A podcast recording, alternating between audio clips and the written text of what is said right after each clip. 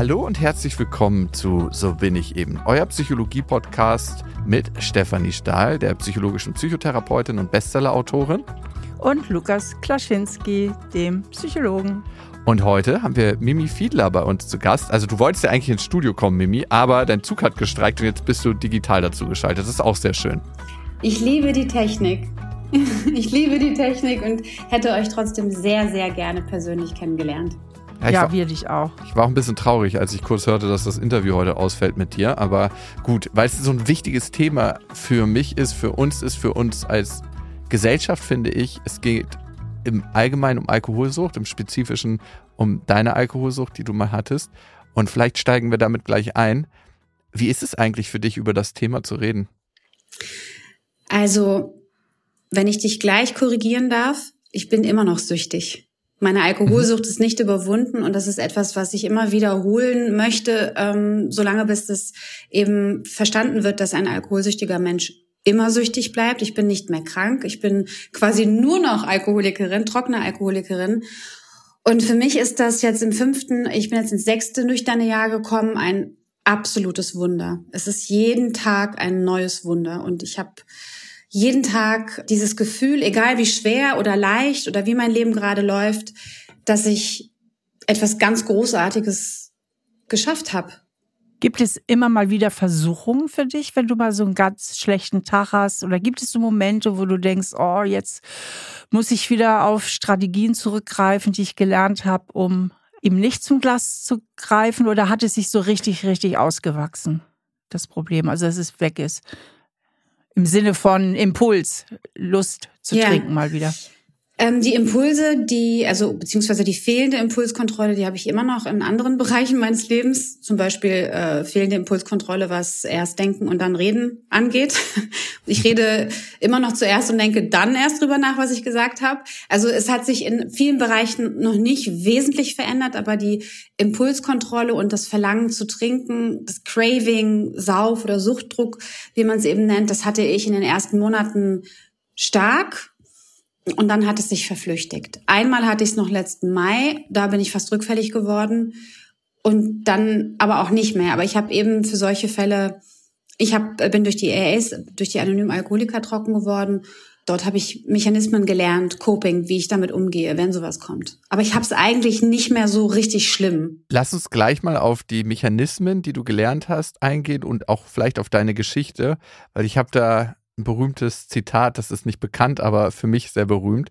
Was war denn im Mai, falls du darüber reden möchtest, dass du fast wieder rückfällig geworden bist?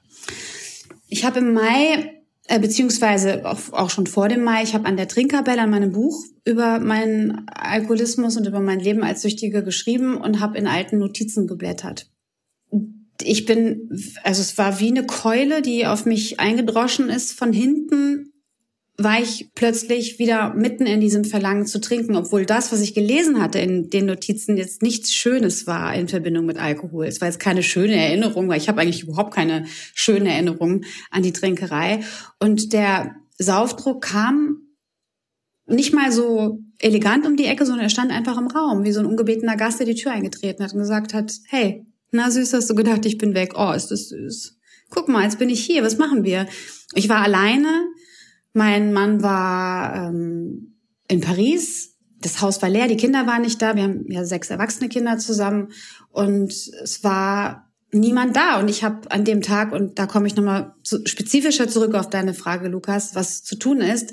Ich habe eben nichts gegessen. Ich habe nicht genug Wasser getrunken. Ich habe also nicht für meine Grundbedürfnisse gesorgt. Und ich war drin. Und meine große Tochter, meine große Ziehtochter Anna, hat mich nach 22 Uhr dann Terror angerufen. Die hat das irgendwie gespürt. Die hat aber sowieso immer ein Gespür für mich gehabt. Und um 22 Uhr schlafe ich normalerweise schon. Und äh, das war knapp.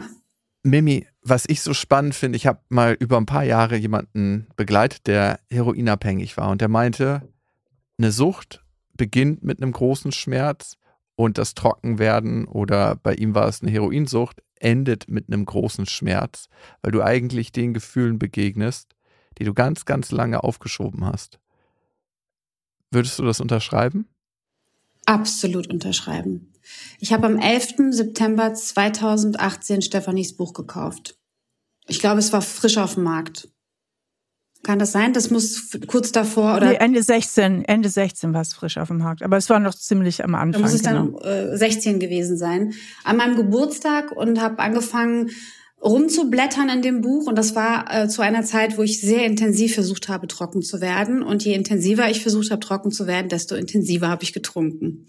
Und habe zum ersten Mal überhaupt zugelassen, dass es etwas in mir gibt, das so tief in mir vergraben ist, so so wehtut und so umarmt werden will, was natürlich den Ursprung in meiner Kindheit hat, wie so vieles bei uns Menschen. Und als ich nüchtern geworden bin, hatte ich zuerst die, also es gibt so eine Art Euphorie. Die, die, die kommt dann, wenn du wirklich merkst, jetzt bist du nüchtern. Jeder neue Tag, den du nüchtern verbringst, ist totale Euphorie. Du beschäftigst dich also wenig oder ich habe mich wenig mit meinen Traumata, Träumchen, großen Traumen beschäftigt, sondern eher mit diesem Gefühl von, oh mein Gott, ich bin schon wieder nüchtern aufgewacht. Der Prozess, dass plötzlich aber dein Gehirn, das hat ja auch was mit unserem Stoffwechsel im Gehirn zu tun, mit unserem Suchthirn bei Süchtigen, wenn dann die Frage kommt, ja, okay, aber du willst jetzt wirklich alles fühlen. Du hast ja gar keinen Stoff mehr, der dich taub macht, der dich nichts fühlen lässt. Und dann kommen alle Fragezeichen auf den Plan. Und das wird richtig unangenehm. Bei den meisten Süchtigen, die trocken geworden sind, Alkoholsüchtigen, ist es nicht gleich da, dass man einen Schmerz in sich hat, so eine ganz, ganz tiefe Wunde. Das ist, glaube ich, bei allen Menschen, die von egal was süchtig sind, da also der Schmerz ist da. Und es hat letztendlich nicht mit diesem großen Schmerz begonnen. Der kam später. Aber nach ganz langer Zeit, und zwar jetzt, endet eine wichtige Phase in meinem Leben. Über die kann ich mit euch noch nicht sprechen, aber sie ist auf jeden Fall zu Ende gegangen und die ist auch schmerzvoll zu Ende gegangen so schließt sich der Kreis. Ich habe super viel begriffen. Ich habe begriffen, warum ich immer wieder an den gleichen Typ Mensch gerate, warum ich immer wieder die gleichen Fragen verhandle, warum ich immer wieder das Gefühl habe, ich werde nicht gesehen, nicht gehört, nicht genug geliebt und das hat natürlich was mit Selbstliebe zu tun. Der Prozess des Nüchternseins, und deswegen lehne ich das ab mit dem, ja, wir können vielleicht kontrolliert trinken oder was anderes machen oder so. Der Nüchternheitsprozess, der hat eine ganz große seelisch-spirituelle Anbindung an deine Seele. Das Nüchternsein ist die Erkenntnis, dass du trotz deines Schmerzes, und ich habe wirklich tiefsten Schmerz erlebt, wie ganz viele Menschen, glücklich sein darfst.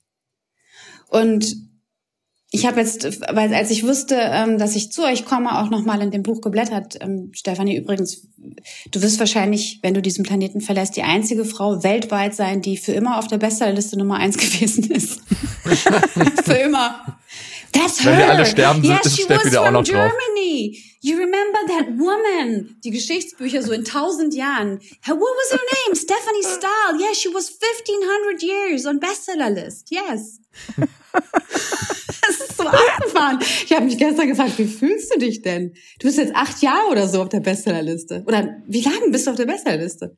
Geht ins... Seit sieben auf Platz eins. Ja, genau. Ich meine, es ist so abgefahren. Aber was sagt uns das? Wir suchen dieses Kind in uns und zwar alle.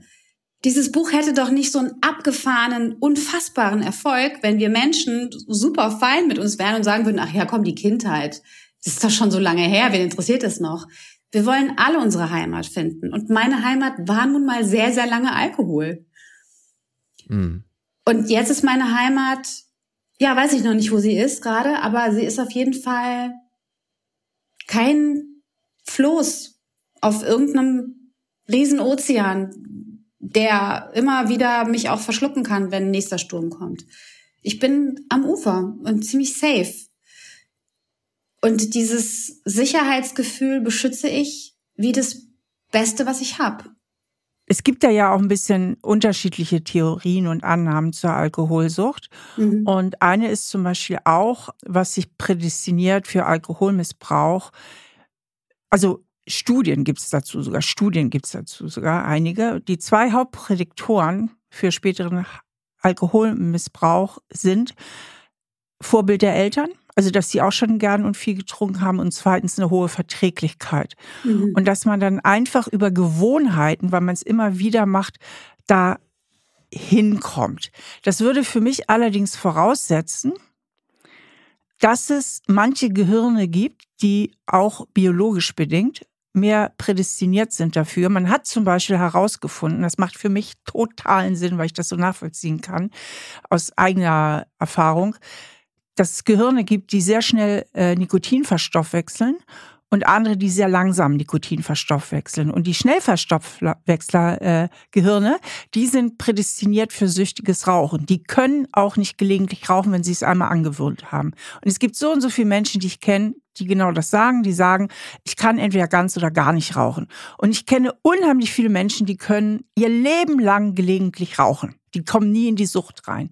Und die einzig richtig greifbare Erklärung dafür ist nicht Psyche oder ob der eine mehr oder der andere weniger Schmerzen hat oder einen schlechteren oder einen besseren Willen hat, sondern anderes Gehirn, andere synaptische Verstoffwechslung von Nikotin.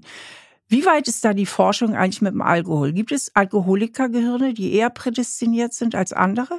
Ja, ich habe mich sehr mit dem äh, Gehirn beschäftigt, weil ich natürlich wissen wollte, was, wie viel Prozent bin ich mit meiner Biografie, wie, was hat die Epigenetik äh, damit zu tun, was ist der Stoffwechsel, der pure Stoffwechsel, was hat der damit zu tun?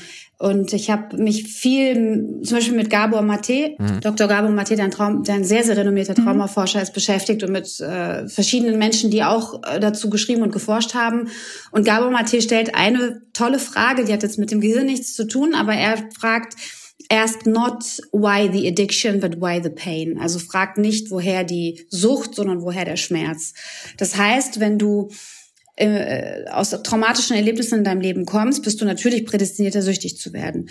Dazu kommt, dass traumatische Erlebnisse die Neurotransmitterfunktion in deinem Gehirn, die dafür zuständig ist, dass alles gut läuft. Das sind die Botenstoffe, die sind quasi einer der Botenstoffe, die für unsere innere Ruhe zuständig ist, ist zum Beispiel GABA. Und wenn GABA leer ist nach einem traumatischen Ereignis in deinem Leben, oft sind es ja Jahre traumatischer Ereignisse, kann sich GABA von sich aus nicht mehr auffüllen. Also es ist nicht wie die Leber, die sich dann nachdem der Alkoholkonsum vorbei ist, regeneriert, wenn sie noch keine Zirrhose hatte, sondern zum Beispiel GABA oder auch alle anderen Neurotransmitter sind dann leer, weil sie in einem bestimmten Schockmoment ganz viel leisten mussten.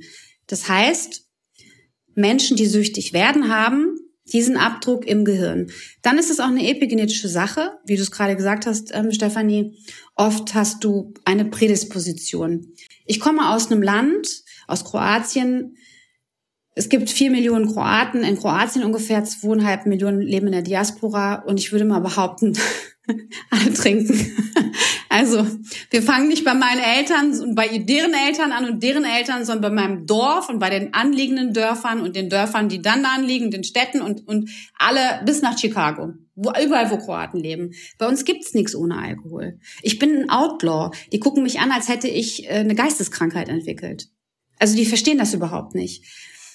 Dass jemand nicht trinkt, weil wir alle trinken. Das heißt, epigenetisch ist es so, ich komme aus einem Land, aus einem Blut, das hochkonzentriert ist, weil es so wenige von uns gibt und zweitens viel vertragen kann. Und ich komme epigenetisch aus einer Sippe mütterlicher und väterlicherseits, wo es sehr, sehr viel Trauma gab. Und zwar die Frauen betreffend. Ich habe das Trauma, entweder habe ich das weitergelebt, weil es wie so ein Kettenbrief ist, der nie, nie nicht weitergeschickt wurde. Das hat mein Gehirn beeinträchtigt, das sowieso schon mit einem genetischen Abdruck zur Welt kam, also mit einer Information, die hieß, Mädel, wenn dir irgendwas ähnliches passieren sollte in deinem Leben, weißt schon, ne? Der Schalter ist umgelegt und dann sollst du, wie alle anderen gesoffen haben. Das alles wissend, das weiß ich natürlich jetzt erst, weil ich mich sehr damit beschäftige, bedeutet erstens, dass wir wenn wir wissen, wir sind suchtgefährdet, in unsere Familien schauen und sehen, okay, da ist vielleicht die Oma, der Opa, der Onkel, die Schwester, der Vater, die Mutter. Wenn wir wissen, wir sind aus schwierigen Verhältnissen oder lebensschwierige Verhältnisse und dann gibt's ja dieses Reliving. Dadurch, dass wir bestimmte Dinge ja kennen, leben wir sie meistens in unseren Partnerschaften weiter und traumatisieren das oder wiederholen das Trauma immer wieder. Und das bedeutet, dass unser Stoffwechsel im Gehirn irgendwann komplett leer wird saufen wir noch, ich sage das jetzt mal so salopp, wird alles im Gehirn, was noch da ist, an Neurotransmitterfunktionen noch mehr leer gemacht. Ich glaube, jeder kennt das, dass man wie so eine kleine Depression hat, wenn man einen Kater hat. Das ist genau das, was mhm. passiert. Die gehen erstmal leer. Aber Menschen, die quasi eine, eine Schwelle haben, wohinter es nicht runtergeht, die können das auffangen. Ich habe das nicht mehr. Ich bin damit wahrscheinlich gar nicht erst geboren worden wahrscheinlich war das schon von vornherein nicht gut ausgebildet in meinem Kopf. Also mein Suchthirn war angelegt, traumatisches Grundgerüst war da, Trauma erlebt. From the get-go, ich habe sofort äh, ein großes Trauma, ein Missbrauch und kleine Nebenschauplätze. Und die erste Berührung mit Alkohol hat mich sofort zu einer Süchtigen gemacht. Sofort. Es war keine, ich habe keine andere Chance gehabt. Ich habe von diesem ersten Augenblick mit 14 getrunken. Und zwar missbräuchlich und war jetzt rückblickend sofort alkoholkrank. Das muss ich verstehen. Also du hast mit 14 irgendwie dein erstes Glas, was war es denn überhaupt für ein Getränk? Bier. War, es, war, Bier. es, war, es war eine Flasche, es waren Flaschen. eine Flasche Bier. So, hast eine Flasche Bier getrunken, hast sofort gedacht, wie geil. Und dann hast du jeden Tag getrunken oder was meinst du, ich war sofort süchtig? Mm, also äh, äh, erstmal wollte ich das gar nicht am Anfang. Mm, es war die Silvesterparty meiner Eltern. Äh, es war 89. Äh, ich war eben gerade 14 geworden und unsere Nachbarstochter war da und die war, hatte schon Alkohol getrunken und, und dann haben wir Bier geklaut von meinen Eltern, die Party gefeiert haben. Und sie hat dann irgendwann aufgehört und ich habe weiter getrunken. Ich fand das sofort, ich habe sofort verstanden, oh mein Gott, was ist das für ein Gefühl? Äh, ich muss mehr davon haben. Und getrunken habe ich nicht jeden Tag. Ich habe auch später im Verlauf meines weiteren Lebens nicht jeden Tag getrunken. Also ich war, bin ich morgens aufgewacht und brauchte einen Unterberg oder einen kurzen. Aber ich habe regelmäßig getrunken. Ich würde mal behaupten, 90 Prozent der Zeit alleine. Und schon mit 14. Also da waren die Wochenenden, meistens war ich betrunken. Alleine ich habe halt sehr schnell gelernt, wie ich gut Alkohol klaue von meinen Eltern, so dass sie es nicht merken. Und die Menge hat sich verändert. Die Menge ist mehr geworden im Laufe meines Lebens. Die Abstände sind kürzer geworden, aber die Trinkgewohnheit, wie ich getrunken habe, die ist immer gleich geblieben. Und Trinkgewohnheit heißt dann auch, dass du dich dann abschießen musstest oder konntest du auch, wenn du zwei, drei Flaschen getrunken hattest, aufhören? Nee, das ist ja genau das. Der Kontrollverlust ist bei allen Menschen, die süchtig sind, sofort da. Daran kann man es eigentlich auch ganz gut merken, ob man auch eine Tendenz dazu hat. Ich konnte das noch nie kontrollieren. Es gab selten, ganz, ganz selten, aber auch nur, wenn ich davor richtig betrunken war an dem Abend, dass ich dann vielleicht mal ein Glas oder so getrunken habe. Aber ich habe nicht getrunken, um Alkohol zu trinken, sondern um betrunken zu werden. Mhm. Also um taub zu werden. Taub da beschreibst du was. Was war denn da für ein Gefühl in dir, was du betäuben wolltest und welches Gefühl hat dir der Alkohol gegeben, wenn du betrunken warst? Also wahrscheinlich gar keins mehr, ne? Mm, dieses Gefühl war so diffus. Ich wusste das ja zu dem Zeitpunkt noch gar nicht, was, woher es kommt. Ich habe mit sieben einen Missbrauch erlebt. Äh, also nicht, ich nehme mal an, dass es äh, öfter und länger passiert ist, aber ich weiß nicht, ich kann die Zeitspanne nicht eingrenzen. Ähm, das wusste ich zu dem Zeitpunkt, als ich zum ersten Mal mit Alkohol in Berührung kam, nicht. Ich wusste nur, dass ich mich nicht gut fühle. Ich habe mich äh, schon von Beginn an, schon als Kind nicht gut gefühlt. Ich habe immer das Gefühl gehabt, ich stehe so neben mir, nicht in mir. Und dieses Gefühl, was Alkohol gleich gegeben hat, so die erste halbe Stunde, war Leichtigkeit und so dieses, ja, oh mein Gott, das Leben ist schön. Und dann habe ich mich eben ganz schnell betrunken und habe gar nichts mehr gefühlt. Aber woher das kam, ich hatte immer so eine Art Unwohlsein. Wie als würde was ganz Schlimmes passieren. Dieses Gefühl mhm. von böser Vorahnung. Und ich habe mich auch nicht wohlgefühlt unter Menschen. Ich fand mich immer blöd und seltsam, auch schon als ich jünger war. Und ich habe das versucht zu überspielen durch Humor, durch Lustigkeit, durch Witze, durch hier den das Harlequin-Mädchen, das immer so Putzelbäume macht und so und nach vorne so strahlt und ja, hier bin ich. Und das ist eine Version von mir, die kann man sich in Talkshows angucken. Ich als erwachsene mhm. Mimi, wo ich noch getrunken habe, wie so eine Persiflage, was, was ganz Seltsames. Und innerlich war ich aber so weit weg von allen, wie es nur weit weg ging. Ich hatte überhaupt keine Anbindung zu niemand und am allerwenigsten zu mir selbst. Das ist ja eigentlich schon fast die Definition von Trauma, dass du nicht in der Verbundenheit bist, ne? dass du dich isoliert fühlst und zwar sowohl zu dir selbst als auch zu der Welt da draußen. Das ist spannend, weil das habe ich noch nie gehört als Definition. Also das Trauma sich isoliert zu fühlen mit mir, zu mir selbst und zu der Welt nach außen, also es beschreibt im Grunde genommen mein ganzes Leben. Ja, weil Trauma unterbricht immer krass die Verbundenheit, also die Verbundenheit mit anderen Menschen, aber auch durch die emotionalen Abspaltungen, die du machen musst, um zu überleben, in jüngeren Jahren oder wann immer das Trauma stattfindet, vor allen Dingen bei Entwicklungstraumata, also wo wiederholt eben traumatisierende Situationen mhm. kommen, durch die gefühlsmäßige Abspaltung, die geleistet werden muss, aus überlebenstechnischen Gründen, eben dann auch das Gefühl zu dir selbst verloren geht, weil du ja einfach nicht mehr so viel fühlst. Und dann kommt das, was wir ja in der Traumapsychologie als ANP bezeichnen, anscheinend normale Persönlichkeit oder anscheinend normale Persönlichkeitsanteile. Und du hast dann längere Zeit, Trauma psychologisch gesprochen, mehr in diesem anscheinend normalen Persönlichkeitsanteil, wo du sagst, das ist der, den ich der Außenwelt präsentiert habe, gelebt. Boah, wie krass. Anscheinend normale normale Persönlichkeit. Ja. Wow. Begriff das habe ich. Das habe ich auch noch nie. Ich habe mich so intensiv damit beschäftigt. Das habe ich noch nie gehört. Und das ist ein Überbegriff für etwas so also wenn ich das jetzt ganz scharf ummalen müsste, wer ich war, ich war eine anscheinend normale Person.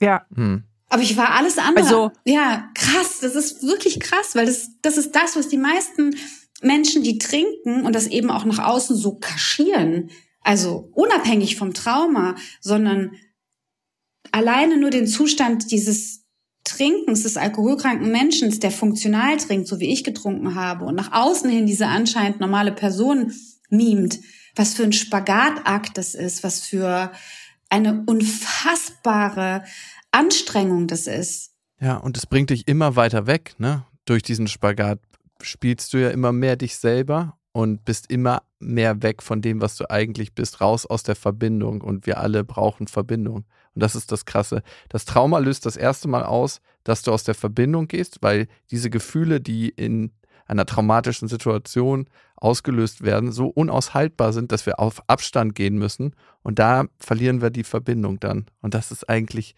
dieses fundamental krasse Gefühl, was dich so viele Jahre begleitet hat. Es gibt zu diesem Thema ein ganz tolles Buch, was ich dir empfehlen kann. Die schreibt auch so gut, das ist alles so gut nachvollziehbar. Das ist von Verena König, und das heißt, bin ich traumatisiert. Und die schreibt eben auch von der anscheinend normalen Persönlichkeit. Also das ist halt so ein Traumabegriff, der genau dieses Funktionieren im Alltag beschreibt. Und ich glaube, äh, weil du eben so geflasht warst, das Buch wird dich sehr berühren. Dankeschön. Ja, die schreibt sehr gut, auf jeden danke, Fall. Danke, danke. Ja. Jetzt nochmal zurück auf deinen beruflichen Alltag. Den hast du auch als anscheinend normale Persönlichkeit gelebt, ganz, ganz viele Jahre.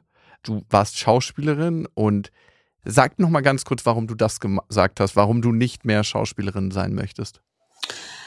Ich bin in die Schauspielerei während meines Studiums reingerutscht. So, ich hatte wahrscheinlich immer schon so den Drang, den darstellerischen Drang als manchmal ähm, nicht normale Persönlichkeit, dieses ah, nach außen hin, dieses, dieses Harlekineske. Und außerdem hat das ja auch eine gute Funktion gehabt, nichts mit mir selber zu tun zu haben, sondern eine Rolle zu spielen. Und ich habe relativ schnell begriffen, dass die Hotelzimmer und die Anonymität der Hotels ein ganz guter Dealer für mich sind, weil mich da keiner kontrolliert, Da sind keine Eltern. Ich bin da sehr früh Schauspielerin geworden, da war ich 19. Keine Familie später, auch kein, also ich bin früh Mutter geworden, das heißt auch kein Ehemann, keine Familie, niemand, der mich kontrolliert. Und ich konnte direkt nach Drehschluss einfach ins Hotelzimmer sneaken, vorher an der Tankstelle vorbei und mir Alkohol kaufen und mich betrinken. Und das habe ich 25 Jahre, fast 25 Jahre so gemacht. Und als ich nüchtern geworden bin, war für mich irgendwann klar, dass diese Episode meines Lebens auch zu Ende ist, weil ich gar nicht mehr spielen will. Weder privat noch beruflich und mir auch eingestehen musste, dass der Beruf an sich, also das Spielen an sich mich auch nie so wirklich erfüllt hat, dass ich viel mehr mit dem anfangen wollte, was ich im Kopf habe. Und das habe ich jetzt angefangen und habe äh, eine, ich bin jetzt Unternehmerin, mit meiner Partnerin Nadja zusammen haben wir ein, ein Coaching-Unternehmen und äh, ein Unternehmen gegründet, was die Schönheit des Lebens in die Frauenwelt bringt, die Leichtigkeit und das zu sich selber finden. Und ich schreibe Bücher. Das habe ich eh schon gemacht und ja, mal schauen, wo mein Weg mich hinführt. In, in jedem Fall nicht mehr vor die Kamera. Aber vors Mikro, das ist doch schön. Zumindest heute. Ja. Nimm uns doch mal mit bitte, in deinem beruflichen Alltag. Wie hast du das denn gemacht? Du hast gerade beschrieben, was nach den Drehs passiert ist, aber wenn du da so eine ganze Nacht durchgetrunken hast, wie hast du so einen Dreh gemeistert? Weil du musst ja Text merken, du musst da irgendwie am Set präsent sein und konzentriert sein. Ja, Lukas, es war der Horror. Es war eine Horrorshow. Es waren Panikattacken. Körper, also was innen im Körper angeht, äh, abgeht, ist eh schon schwer genug gewesen. Eine angeschwollene Leber, die von unten auf die Lunge drückt, Atemschwierigkeiten, ähm, ein fast zugeklebter Mund, weil der die Zunge so belegt ist und jedes Mal, wenn du, ich bin wie eine hysterische, immer auf die Toilette gerannt, habe mir mit einer Zahnbürste die Zunge abgeschrubbt und das, der Belag wuchs nach wie auf nährbarem Boden Pilze nachwachsen. Es war immer alles weiß belegt und ich konnte kaum sprechen. Dann habe ich natürlich auch sehr viel geraucht, während ich Binge getrunken habe. Das heißt, ich hatte auch einen Nikotinkater und später Herzschwierigkeiten. Also das Körperliche an sich war schon schlimm genug, aber dann war auch schlimm, dass ich mir Texte nicht mehr gut merken konnte. Ich habe ja abends meistens keine Texte gelernt. Seltsamerweise kann ich mich an so vieles, während ich betrunken war, besser erinnern als an das, was dann am nächsten Tag war, wenn der Rausch kam. Aber du hast, wenn ich dich richtig verstehe, meistens dann nur abends getrunken, zumindest wenn du gearbeitet hast und nicht irgendwie tagsüber ein bisschen Pegel gehalten. Nein, ich war keine Pegeltrinkerin. Ich war auch nicht körperlich, sondern ähm, seelisch, psychisch abhängig, dafür aber sehr, sehr schwer. Ich hatte keine körperliche Abhängigkeit, nein. Wobei wahrscheinlich hier auch die Grenzen verschwimmen, aber ich habe äh, nicht morgens trinken müssen oder keinen Pegel auffüllen müssen, damit ich funktioniere. Bei mir waren es meistens zwei, drei, vier Tage, fünf Tage Pause. Zum Schluss, ganz zum Schluss meiner Sucht, habe ich auch nachmittags mal angefangen zu trinken. Das war aber so vielleicht die letzten zwei, drei Jahre. Aber ich habe immer ohne Kontrolle, also kontrollverlustig getrunken und sehr, sehr viel. Und wie ich dann am nächsten Tag arbeiten gegangen bin, wenn ich gedreht habe, das weiß ich nicht mehr. Manchmal gucke ich Tatorte, die von mir laufen oder mit mir laufen an und kann mich nicht erinnern, dass ich da überhaupt mitgespielt habe. Ich gucke mich an und denk so, pff, ich weiß nicht, welches Jahr das war, keine Ahnung, wo ich da war. I don't know. Also, und das fühlt sich schon, das fühlt sich schon, das ist schon auch so ein Schmerz, wo ich denke, wo ist meine Lebenszeit? Die steckt da in diesem Fernseher, die Nation konnte beobachten, wie ich älter werde und in wie vielen Filmen ich spiele und so das Gastarbeitermädchen, das es in den Tatort geschafft hat. Und ich war nicht dabei. Ich war einfach nicht dabei. Ich war weg. Also die anscheinend normale Person oder die anscheinend normale Schauspielerin war auch wie Babelsberg, wie eine Attrappe. Da war nichts dahinter. Ich habe äh, versucht zu funktionieren, aber meine Leistung erbracht, das habe ich, glaube ich, nicht. Wenn ich überhaupt noch mal vor die Kamera ginge, also wirklich, wenn, was wirklich 99,9999 Prozent ausgeschlossen ist, aber diese mini kleine Möglichkeit, wäre das nur, um wirklich einmal zu zeigen, was ich kann als Schauspielerin. weil ich das bisher nicht wirklich tun konnte. Okay, Mimi, du warst ja innerhalb deiner 29-jährigen Alkoholsucht oder die ja noch fortlaufend ist, aber du bist trocken, auch schwanger und hast ein Kind zur Welt gebracht. Wie hast du denn das gemacht? Also ganz kurze Erfahrung dazu. Mein Vater und ich waren früher immer so, der hat so kleine Wohnungen verwaltet als Hausverwalter und der hat mich ganz früher immer schon mitgenommen und in den Bezirken, wo wir das gemacht haben, da haben viele Menschen gewohnt, die gerade in den Erdgeschosswohnungen getrunken haben. Und da war ich in einer Wohnung drin und da hatte ich ein schreiendes Baby auf dem Arm. Und dieses schreiende Baby war von einer Alkoholabhängigen und die hat einfach die ganze Schwangerschaft hindurch getrunken und das Kind war auf Entzug, als es rauskam und hat die ganze Zeit geschrien. Hm. Und das muss so schlimm sein. Das muss so, so schlimm sein, wenn Kinder, und es gibt ja nicht wenige Kinder, die auf Entzug sind, sofort, wenn sie geboren werden. Ich habe aufgehört. Ich habe einfach aufgehört. Ich wollte mein Kind nicht in die Nähe dieses Teufels bringen. Aber es war keine schöne Schwangerschaft. Und das ist leider so. Ich habe gelitten. Und wenn man davon ausgeht, was ja so ist, dass Kinder trotzdem ja die Gefühle und die Ängste und den Stress der Mutter mitbekommen, hat meine Tochter das sicher mitbekommen. Ich bin so dankbar, dass sie ist, wie sie ist heute. Ich habe eine sehr stabile, wachsame, ganz sich selbst zugewandte, tolle Tochter, die Gott sei Dank nicht süchtig geworden ist. Aber die Schwangerschaft mit ihr war fast nicht auszuhalten. Ich habe so viel geweint und ich war so unter Stress, weil ich wusste innerlich, dass ich sofort wieder anfangen werde, wenn sie geboren ist. Und allein das hat mich fertig gemacht, diese Gewissheit, dass ich wieder trinken werde, weil ich an nichts anderes gedacht habe.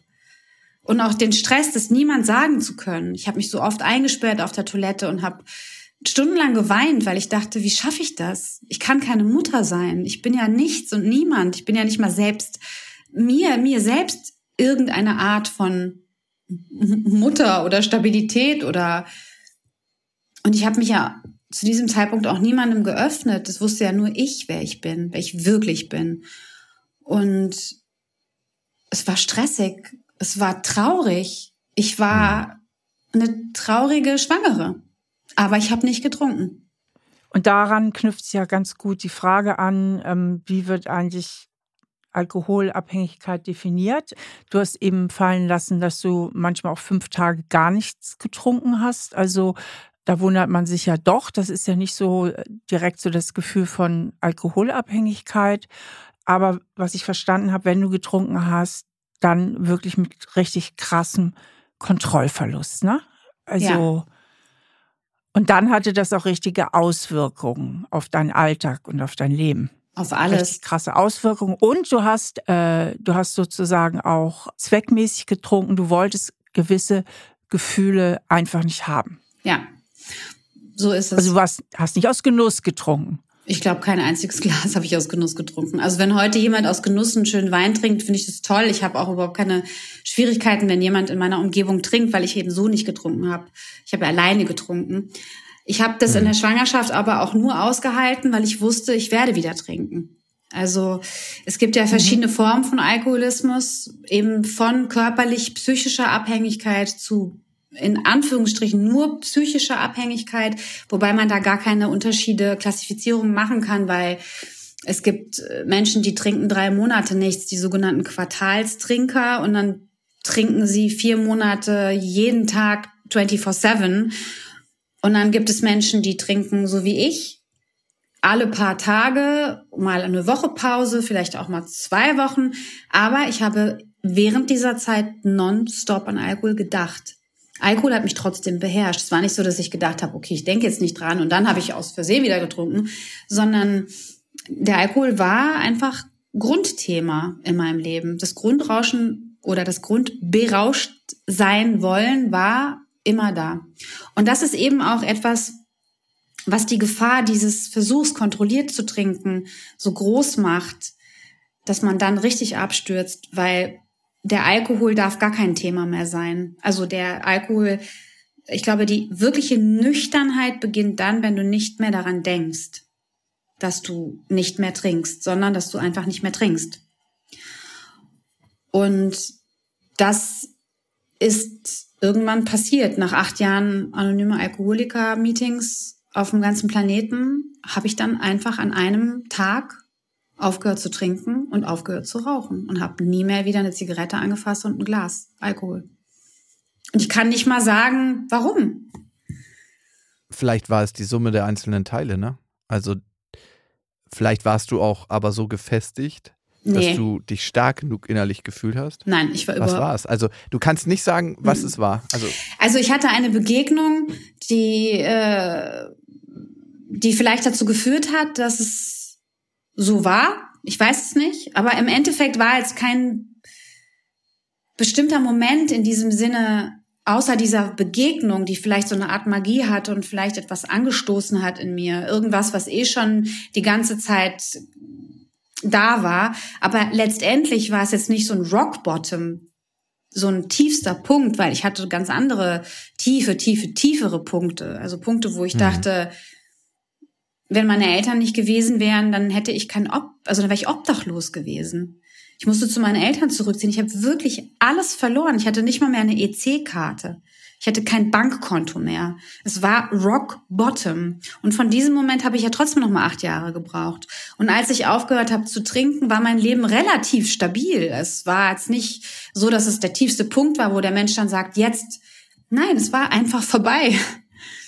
Ich hatte eine Begegnung mit einem Menschen, die, die, das beschreibe ich auch in meinem Buch, das war so eine Art Magie, aber letztendlich war es vielleicht auch nicht die Begegnung, vielleicht war es einfach Zeit für mich, vielleicht war es einfach vorbei. Und ich habe 29 Jahre Partnerschaft aufgegeben.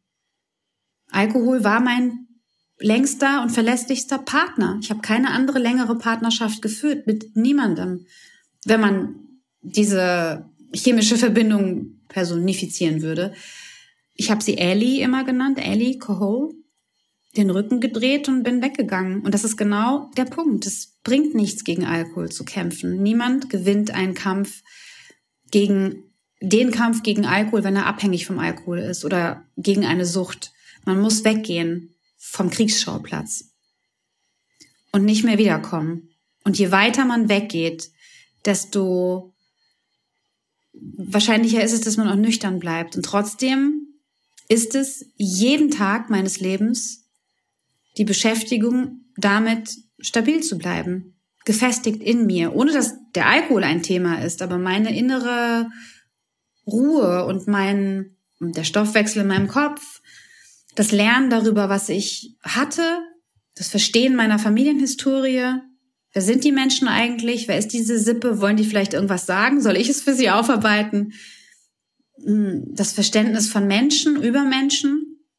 Und ganz ehrlich, ich verabscheue Menschen und habe auf der anderen Seite so ein krasses Helfersyndrom. Ich will alles immer schön machen, aber ich verabscheue sie. Ich will auch mit denen eigentlich nichts zu tun haben, weil die meisten richtig scheiße sind. Wenn man sich die Welt anguckt, ist richtig scheiße da draußen. Also diese Balance zu finden zwischen in sich zu ruhen, nach außen zu gucken und nicht alles Kacke zu finden, sondern irgendwo auch eine Balance zu halten, ist eine lebenslange Aufgabe für jeden Menschen, der nüchtern geworden ist oder nüchtern werden will. Wie machst du denn das? Täglich. Du hast 24 auf dem Arm tätowiert. Heißt das so viel wie, ich bleibe für die nächsten 24 Stunden nüchtern? Was ist, wenn richtige Krisen kommen und dich erschüttern? Weil genau dann ist die Gefahr ja eigentlich am größten, oder? Ja, die Gefahr ist natürlich bei Krisen am größten, weil ja, wir kennen das ja alle, wenn wir aufgeregt sind oder uns über irgendwas ärgern oder traurig sind oder so. Unser Herz schlägt schneller, ähm, ist eine innere Aufregung und oft sind es ja auch Schlüsselreize von anderen Dingen, ne, die wir kennen, von anderen Situationen, die uns erinnern. Und natürlich hat ein Mensch wie ich dann immer getrunken, dann erst recht. Also mein Alltag und ja, die 24 ist, das erste Glas stehen zu lassen, aber es ist eh so ein schönes Credo für jeden Menschen im Jetzt, für heute, 24 Stunden zu leben. Mein Alltag ist um 5 Uhr aufstehen, 5.30 Uhr, ich liebe den Morgen, die Ruhe, die Stille, zu lesen, irgendwas Neues zu lernen, zu schreiben, also Tagebuch zu schreiben, dann Jetzt habe ich zwei Katzen. Bis vor einer kurzen Zeit hatte ich einen Hund, mit dem ich Gassi gegangen bin. Ich beschäftige mich viel mit meiner Ahnenreihe von beiden Seiten. Versuche herauszufinden, wer waren die, wer sind die, schreibe viel über die. Recherchiere vieles, wenn ich was gelesen habe aus Büchern. Also wenn du dein Buch, was jetzt mein Buch ist, Stefanie, dein Heimatbuch sehen würdest, wie viel ich angekreuzt habe, wie viele Sätze ich unterstrichen habe, wie viel ich in mein Tagebuch schreibe. Und so mache ich das eben mit vielen Büchern und dann entwickle ich Sachen auch für meine, für das, was ich jetzt beruflich mache und liebe das. Und um zwölf ist mein Tag eigentlich zu Ende. Also dann habe ich sieben Stunden gearbeitet. Was machst du dann? Dann putze ich. liebe es zu putzen. Nein, treffe ich mich mit Freunden, gehe raus, spazieren, ähm, treffe mich mit meiner Tochter, telefoniere mit meinen Eltern oder bin vielleicht auf dem Job irgendwo. Also ich mache ja trotzdem noch ein bisschen was Entertainment-mäßiges. Aber ich gehe auch früh schlafen. Also ich bin um halb zehn schlafe ich. Aber was würdest du Menschen raten, die noch immer von ihrer Sucht beherrscht werden? Also gibt es so ein paar Sachen, wo du sagst, ja, das kann helfen, da rauszukommen. Es gibt so einen Spruch von Lincoln, der heißt, if you are walking through hell, keep walking. Wenn du durch die Hölle läufst, lauf weiter. Keine Schwächen zeigen, aber schwach dabei sein. Aufstehen und weitermachen. Also wenn jemand, nehmen wir mal an, jemand ist krankheitseinsichtig, das muss natürlich immer vorab passieren.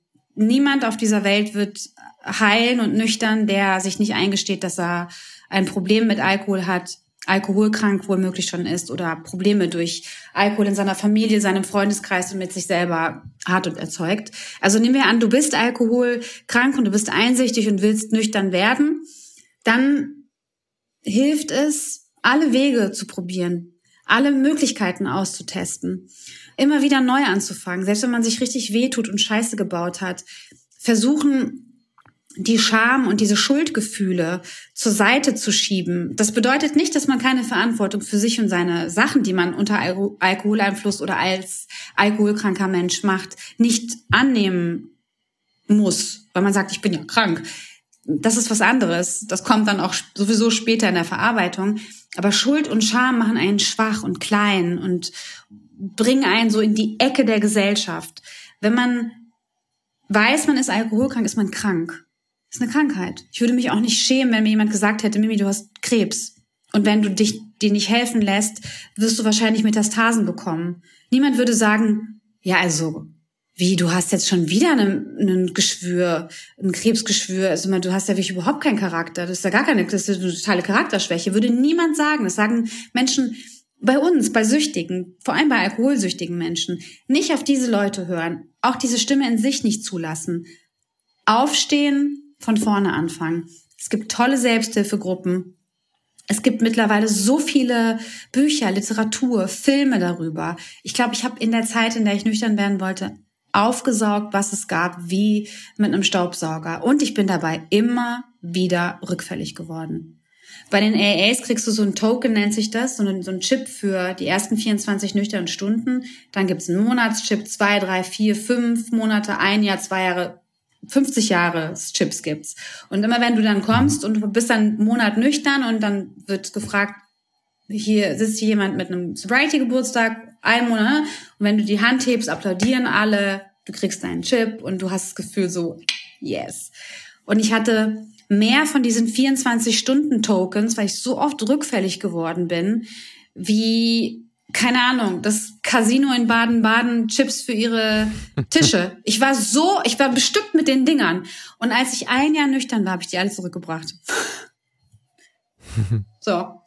Aber ich bin hingegangen. Immer wieder. Weil ich gedacht habe, du kriegst mich nicht. Du kriegst mich nicht, du wirst mich nicht kriegen. Obwohl ich mich richtig klein gefühlt habe, war in mir dieses Licht, dieses, dieser klitzekleine Mini-Leuchtturm, der sowas von wenig geleuchtet hat, aber er war da. Ich wollte nicht, dass das, das das Letzte ist von mir. Ich bin so eine ordentliche Person. Ich liebe Struktur. Ich liebe die Schönheit des Lebens. Ich wollte so nicht gehen. Ich wollte nicht, dass meine Kinder sagen müssen, Mama ist am Alkohol gestorben. Wir haben sie in ihrer Kotze gefunden oder sie ist vom Fenster gefallen, besoffen oder so. Das wollte ich nicht. Ich wollte das, ich wollte das, ich, ich, ich fand das so entwürdigend oder so würdelos für meine Seele. Und ich dachte, ich habe auch noch was zu sagen. Und ich will es nicht besoffen sagen. Und ich glaube, wenn jemand süchtig ist und eben auch traumatisiert ist und auch so wenig Selbstwertgefühl hat, das kommt ja auch noch durch die Sucht, dass man sich eigentlich immer so ein bisschen scheiße fühlt und wie so ein Versager, dann kann ich empfehlen, ähm, stur zu sein. Zu stolz. Stur? Stur. Ich war stur. Stolz. Stur und stolz. Stur. Ja, stur. Zu sagen, nee, scheiße. Jetzt okay, alles klar, wieder 3,905 Promille wieder Scheiße gebaut, wieder auf die Fresse geklatscht. Ich hatte so viele Schnittwunden im Gesicht und ich war so blau und ich habe mir, äh, also blau auf dem, am Körper auch, nicht nur blau von innen. Ich war so derangiert und demoliert und ich war trotzdem, habe ich gedacht, nein, am nächsten Morgen habe ich wieder versucht. Dachte, nein, die Sturheit, sich nicht ergeben zu wollen. Aber das kannst du erst, wenn du akzeptierst, dass du krank bist. Wenn du denkst, du kannst es schaffen, wenn, weil, weil du es kontrollieren kannst und der einzige Mensch auf der Welt bist, der das dann schafft, wird das nix. Dann brauchst du auch keine Sturheit. Die Einsicht muss zuerst da sein und dann die Sturheit. ja, ja, Mimi, vielen, vielen Dank, dass du uns so einen tiefen Einblick in deine Erfahrung gegeben hast. Und ich finde, das ist auch so die Mischung bei So bin ich eben. Man lernt manchmal ganz, ganz viel aus der Erfahrung von anderen, manchmal natürlich durch wissenschaftliche Studien und diese Mischung wollen wir hier reinbringen und du hast einen ganz, ganz großen Teil dazu beigetragen. Also vielen Dank. Danke dir, Mimi. Ich danke euch, dass ihr mich eingeladen habt. Und ähm, Stefanie, wir feiern dann 2073 ähm, 100 Jahre, nee, 70 Jahre Bestsellerliste, ne? Oder wie? Okay. Mindestens. Mindestens. Naja, wir machen das schon etappenweise. Ich sage dir, wenn du 50 Jahre und die Nummer 1 bist, dann machen wir eine richtig, richtig fette, so eine Weltparty. Das werde ich nicht mehr erleben dazu, dann wäre ich schon 110 oder so. Ja, aber, aber, aber pass mal auf, du wirst 110. das wäre schön. Das ist ein Podcast von RTL Plus, produziert von Auf die Ohren. Schnitt Jonathan Raue, Recherche Antonia Bose, redaktionelle Leitung Sophie Ida Hischenhuber.